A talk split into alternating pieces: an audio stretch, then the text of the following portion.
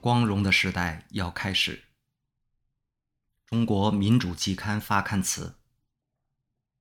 这里将从一个深刻影响了现代世界的思想家开始。他是一位法国人，坚持自己的知识不能受本国国界限制。一七二九年，乘船越过英吉利海峡，抵达英格兰做实地考察。英格兰是现代世界第一个，也是当时唯一发展出自由政府制度的国家。一七四八年，这位法国人写作了二十多年的彪炳后世的《论法的精神》出版了。一切有权利的人都容易滥用权力，这是万古不易的一条经验。他写道，继而基于其对英格兰政体的理解。经典性的阐释了三权分立这一现代自由政府的核心原则。从那时到现在已将近三个世纪，但《中国民主季刊》的创办出自于蒙德斯鸠相同的一个看法，即我们的知识不应受所出生的国度限制。不止如此，也延续蒙德斯鸠及许多先贤对专制的反对，对自由的渴望。并将在一种国际性视野下提供知识与见解。更具体地说，本刊的创办基于这些明显事实与观察：中国的当权者封锁知识、信息流，限制人们接触、了解一切他们担心对其统治不利的信息，包括国内和国外。人们被剥夺了思想、学术自由。不止国内学人、知识分子不能公开表达关于公共事务的真实看法与研究所得，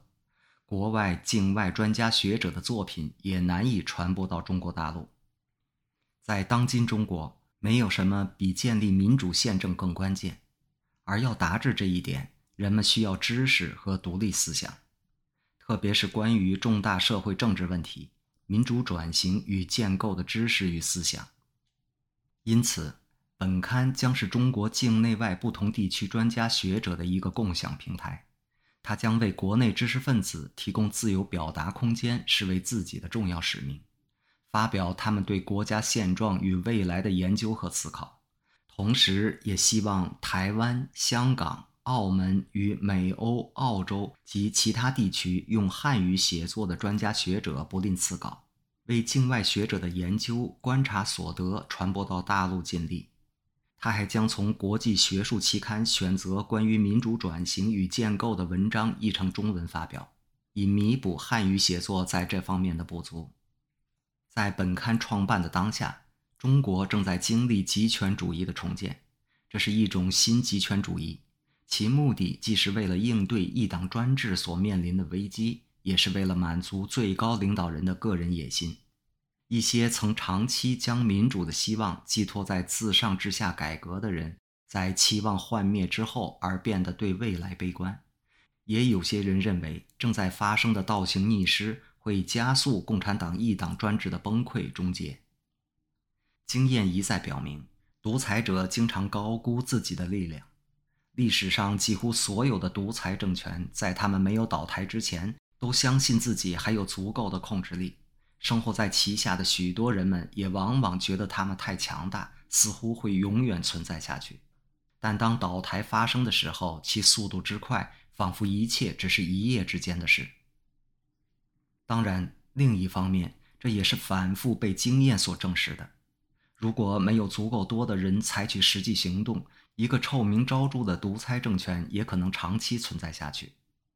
回顾历史，从晚清到当代。中国发生的争取自由民主的每一次重要努力，知识分子都有着特殊重要的作用。既然当今中国最重要的事物莫过于实现民主宪政，为此而探索、写作以及传播相关的知识和思想，便是知识分子的第一责任。让我们唱雄壮一些的歌，《西西里的女神》。古罗马诗人维吉尔在他著名的牧歌中写道。这个光荣的时代要开始，